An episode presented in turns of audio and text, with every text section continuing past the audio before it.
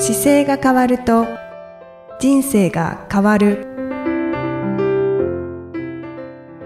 こんにちは。姿勢治療科の中野孝明です。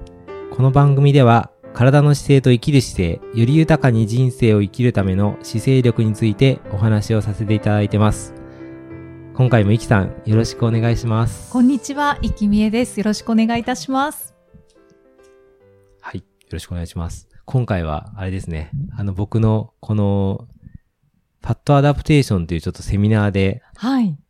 まあ、教わったことというか学んでることをちょっとシェアしようかなと思っております。あ、はい。 fat adaptation。はいあの、少し前はいに特別セミナそうです、だったんそうで。ですすよねそうです、そうです。ちょっと僕があの、友人でもある、この、はいフfat adaptation のその商品作ってる方がいて、ー。はいで。その方の話を聞きたいなと思ってですね、ちょっと、えー友人に募ったら、すぐ人数が集まっちゃってですね、あもう大人気でキャンセル待ちがいっぱいいたんですけど、あ。ええはい。やっぱり体のことに興味がある方がそうですね。たくさんいらっしゃいますね。 fat adaptation って、まだ多分そんなにご存知の方がない方が多いと思うんですけど、そうですね。まずこの、うん fat adaptation って何っていう。ですよね。はい。これあの、 fat adaptation っていうのは、脂質っていうものを体によく使えるようにしましょうねっていう内容なんですよ、簡単に言うと。脂質を使えるようにしましょう。人間の体って、あの、炭水化物があって、はい脂質があって、タンパク質があるんですけど、はい。その中に炭水化物を使う回路が普通はよく使っているので、うんうんうんご飯を食べ、普通に白いご飯を食べたら炭水化物を取ってるじゃないですか。はいで、。取って、で、消化するときにこう、血糖値が上がって、で、お腹が空いて、またご飯食べるっていうサイクルを作るんですよね。はい。ではい。全然ご飯を食べれない時があるっていう想定に今通常、あの、社会で生きてると、はい。もし1日3食食べてたら、結局、いつもその、糖質であるはい。炭水化物を取って食事をすることになるので、うんうんあの、例えば脂質を使って体を動かすっていうことが実は眠ってきちゃってるんです、今。この世の中だと。ああ、えっと、エネルギーで使うものは、のがその、糖だから、脂質は、使わなくても必要がないってるんですよね。あで、昔は、例えばその、例えばいつもご飯が目の前に出てくる環境じゃなかった時代って考えると、はい。例えば食べ物がなくて、狩りをしに行かなければいけないっていうことを考えると、食べれる時と食べれない時があるじゃないですか。うん、そうですね。で、食べれる時には食べれたけど、食べれない時には食べれないっていうことは、その食べれない時どうしてたかっていうと、はいじゃあお腹が空いて止まってたのかっていうと、それだけではね、生きていけないから、うんこれ少なからず人類の歴史が今、い600万年、700万年って言われてるんですけど、その間の中で、はい。あの、ここまでずっと繋がってきてるので、空腹時にも、あの、なんとかなる能力がついてるわけですよ。ほ人間の体に。には。はい。その空腹で食べなくてもなんとかなる能力っていうのが、脂肪をエネルギーとした、あの、エネルギー転換能力なんですけど、うんその能力が、現代社会では3食食べちゃってるから眠ってますよっていうはい、はい。のを、そこを活かしましょそうう、それを起こししましょうっていうアイテムです。が、 fat adaptation。。そうです。で、それは簡単に食べ方を、すごい簡単で、はい。糖質を取らない時間を取れば、勝手に自分の体の中の脂肪をエネルギーにして、燃やし始めますよっていう回路がついてるんですよね。へえ。だからその回路を動かすような体作りをしませんかっていうのが、 fat adaptation って言ったり、はい。 fat adapt って言ったり、あと、まあ、ケトン体っていう表現で、ケトン体で人類が変わるっていう本があるんですけど、はい。そのケトン体っていう話だったりします。はあ、もうなんかどんどん知らない言葉が出てきてるんですけど、まあ、まあ、簡単に言うとでも脂肪を使ってはい動けるよっていう体が昔は使うそうでした。はいでも今は脂肪を使わなくてもご飯が毎日食べれるから脂肪を使わなくてもご飯食べた方をエネルギーにすれば、いあの動けますよねっていう回路になっちゃってるんですよ。うんでもご飯止めたら脂肪の回路がすぐ燃え出すかっていうと使ってないと動かないんですよ。ああ、そうなんですね。なので、その脂肪の回路を動かす練習したから、両方ご飯も食べて動かせると、ハイブリッドな体でもっと効率よく動くよねっていう。へえ。そうすると、例えば、僕のやるのでいくと、例えば100キロ走るとか、100マイル走るっていう長い距離を48時間動くときも、はい。自分の脂肪が使えたらご飯取らなくてもいいでしょっていうところから来てるんですけど、おー、すごい。えー、じゃあ、あの、先ほどおっしゃったように、うんうん炭水化物を少なめにした方がいいんですか？そうそうそうそう、そういうことです。それがやり方。それがれ、それが簡単な練習の仕方で、はい。で、通常の、あのーちょっと広い視点でいくといろんな、あの、今、問題点が出てきてて、はい。例えば、あの、炭水化物、タンパク質、脂質をどういう割合で食べるかとかっていう話が出てきたときに、はい。まあ、いろいろ今まで言われてた数字があったんですけど、その子たちが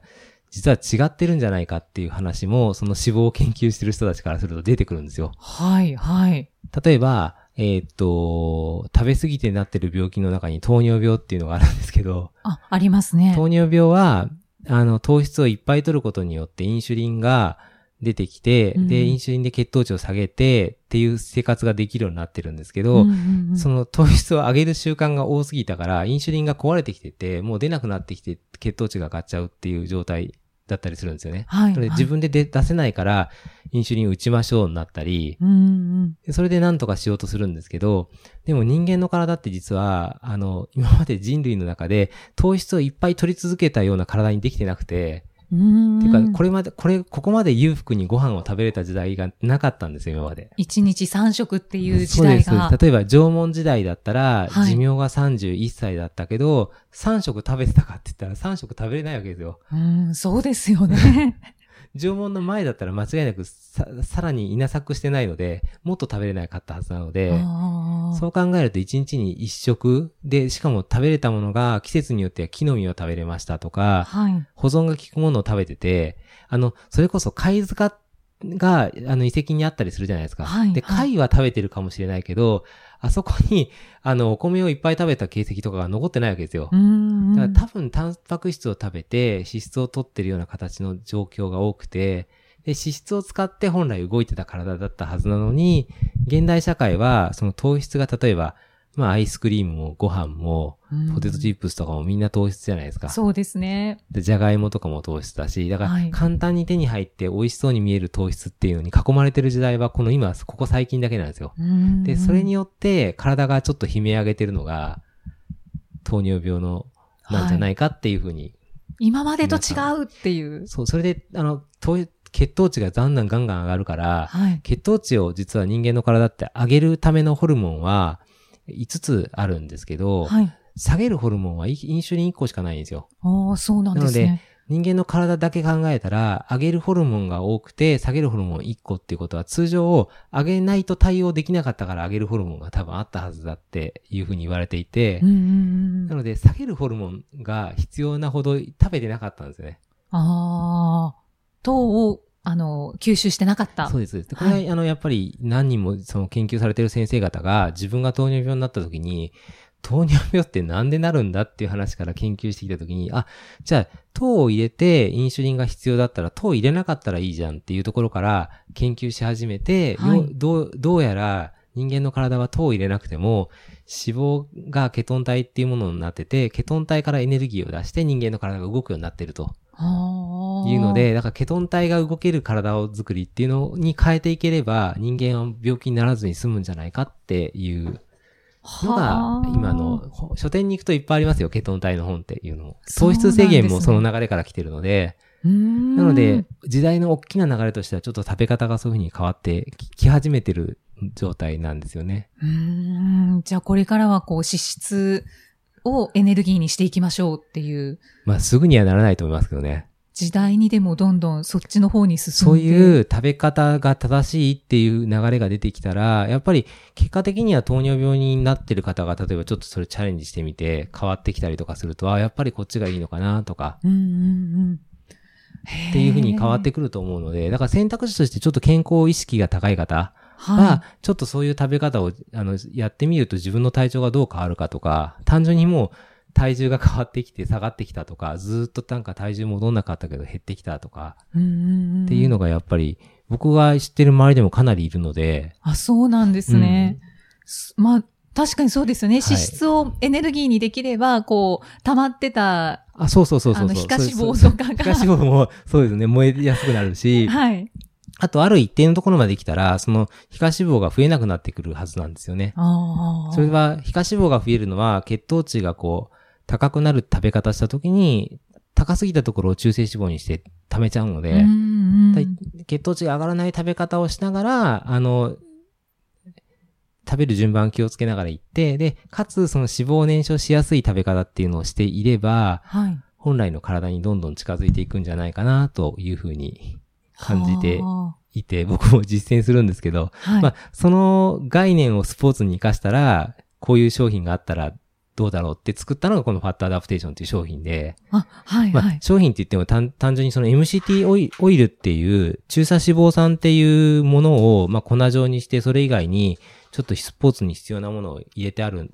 商品なんですよ。粉、粉なんですけどね。はい、はい。でそれを、あの、まあ、脂質を燃やすために何したらいいかっていうと簡単に言うと断食なんですよ。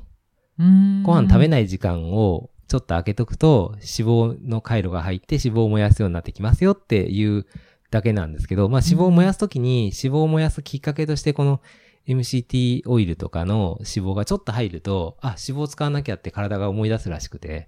その回路が動きやすすくなるための、まあきっかけとしてのパウダーなんで、だけど、ね、それで相当体変わりそうですよね。でそうですね。だからそれきっかけにこう変わってくれるのを作ってたから、じゃあやってみようかなと思ってちょっと使ってるっていう。長野先生も はい取っていらっしゃる、はいクリニックで販売してあ、る。もうしてます、してます。ですよねはい。はい。えっと、なんていう商品ですか？メラエブリデイっていう商品で、カメレ。あカイメラってカイメラはい。エブリデイっていう商品で、はい。そうですね。粉だから、はい。なんか飲み物とかに入れればいいんですか？あそうです。なので、えっ、と、その脂質優先に切り替える体作りのポイントの1個目は、はい。あの、空腹、断食っていうとこう食べない時間じゃないですか。ではい空腹時間をちょっと設けるといいよっていうのが一番初めのステップで、はい。例えば夜8時にお食事をした時に、12時間空けようとしたら朝8時じゃないですか。はいでもう一頑張りすると、お昼まで我慢したら16時間こう空腹時間が空くので。その16時間の空腹の時に、ちょっとそっちの脂肪の回路が入りやすくなるんですよね。ほー。ただ朝ごはんの時を食べないで朝、例えばコーヒー飲みました。で、これをちょっと一さじ溶かして飲んでみますとか、っていうやり方すると脂肪が燃えやすくなるので、そういう使い方をしてみませんかっていう商品です。別にあの、かけてふ食べてもいいですけど、あんまり美味しくないので、ああ、そうなんですはい。ね。でもサラダに入れたりとかする方法もあるし、うんそういうやり方もあるんですよね。オイルかける感じで。へえ。いやー、すごい、なんかはい体が変わりそうです。言ってくれれば、あの、こあの、どこでも全国送送れるとは思うんですけど、まあ、そういう商品で、まあ、あの、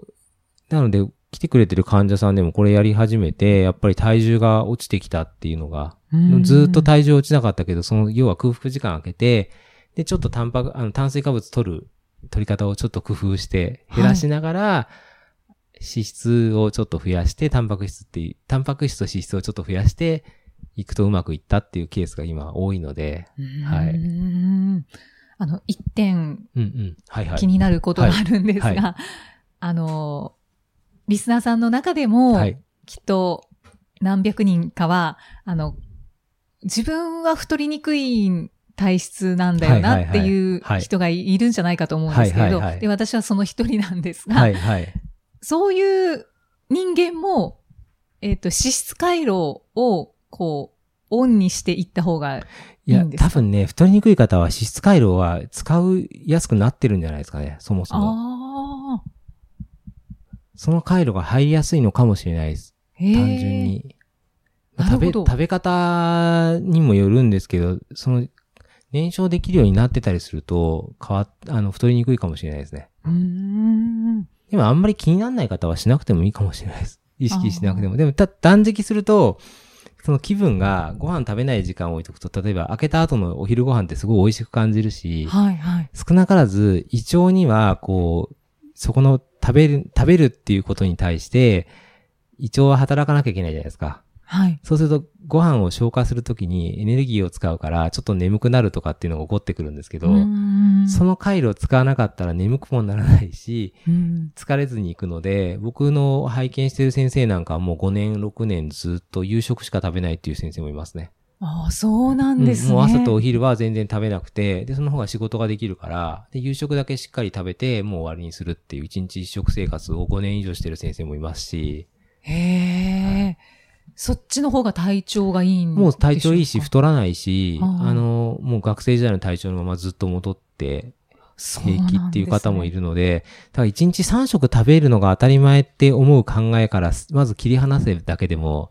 ちょっと思考が変わると思います。そうですよね。まずそこですね。一日三食、なんか、と、取らなきゃみたいな風に思っちゃってますけど。僕が今やってるのでいくと、平日だとお昼過ぎまでご飯あんまり食べないので、まあでも週末は朝起きた時に子供がご飯食べるから一緒に食べたりするじゃないですか。はい、ははいい。週末は2食3食って食べるけど、平日は数が2食になったり1食になったりする時もあります。ああ、そうなんですね。なの、で、食べ方に自由を与えるっていう意味で、その、まあ、この今回、ファットアダプテーションっていう商品は、たまたまその脂質を燃やしましょうって話ですけど、はい。でも脂質を燃やせることも当たり前にできてたはずなんで、そういう回路も使いつつ、普通に3食ご飯食べようと思ったら食べても別に平気なので、ななんか、そういう自由にちょっと持ってった方がう、んうん。なんかか食に関してはいいのかなと思って今ちょっと、っていうのはカロリーが高いかったりとか、はい。あの、食べ物いっぱいあるじゃないですか。なんか美味しいものが世の中にいっぱいあるので、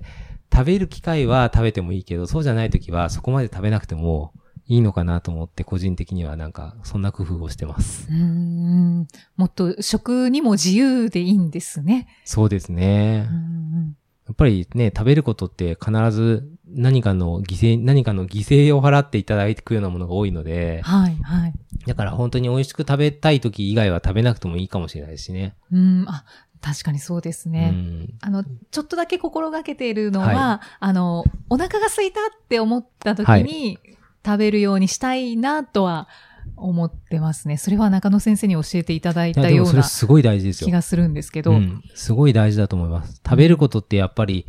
あの、くね、何かの命を奪って多分人間が食べることになるので、はい。だから本当に必要じゃない時食べる必要は多分ないはずですから、うんうんうん。これを食べて自分が生き延びていくっていう何かの代わりにこういくから、やっぱり自分がお腹空いて食べたいと思う時に食べるのが一番いいんじゃないですかね。そうですね。あじゃあ、よりそれを、あの、やっていきたいと思います。実際それが今度僕もこれ、ファットアダプテーションっていうのをちょっと意識してやりながら、大会とかに本当に出て100キロとか走るときに、はい。一旦持ち物とか食べ物少なくて済むかどうかとか、まあその辺も実験も兼ねてるんですけど。そうですね。うんそうですね。わ100キロで水だけ？とかね。水だけっていうよりはなんかた、なんか取りますけど、もちろん。とはい取りますけど、その、いつもよりも少なくていけるのかなとか、なんかちょっとその糖質だけでなんとかしようと思ってた考え方を、脂質を動かせるようにちょっと意識して持っていくとまた配分が変わりそうなんで、はい。そうですね。じゃあ、それはまた実験していただいて、そうですね。あの、今はだからブ今度ログに書いていただいて。次の8月、今度は今年8月、9月、10月、11月ってなんかもうずっとなんか大会が1個ずつ入るようになっちゃったんで、それをこなすときにちょっとそれを意識して、はい。はい。楽しみにしてます。はい。はい。でも、ご無理はなさいませんように。はいわかりました。はい。ありがとうございます。ははいい。またじゃあ次回もイキさんとお送りしていきたいと思います。またよろしくお願いします。よろしくお願いします。ありがとうございました。ありがとうございました。この番組では姿勢や体についてのご質問そしてご感想をお待ちしております。ご質問とともに年齢体重身長性別をご記入の上中野生態東京青山のホームページにありますお問い合わせフォームからお送りください。体を見直す時間は人生を見直す時間である。姿勢治療科の中野孝明でした。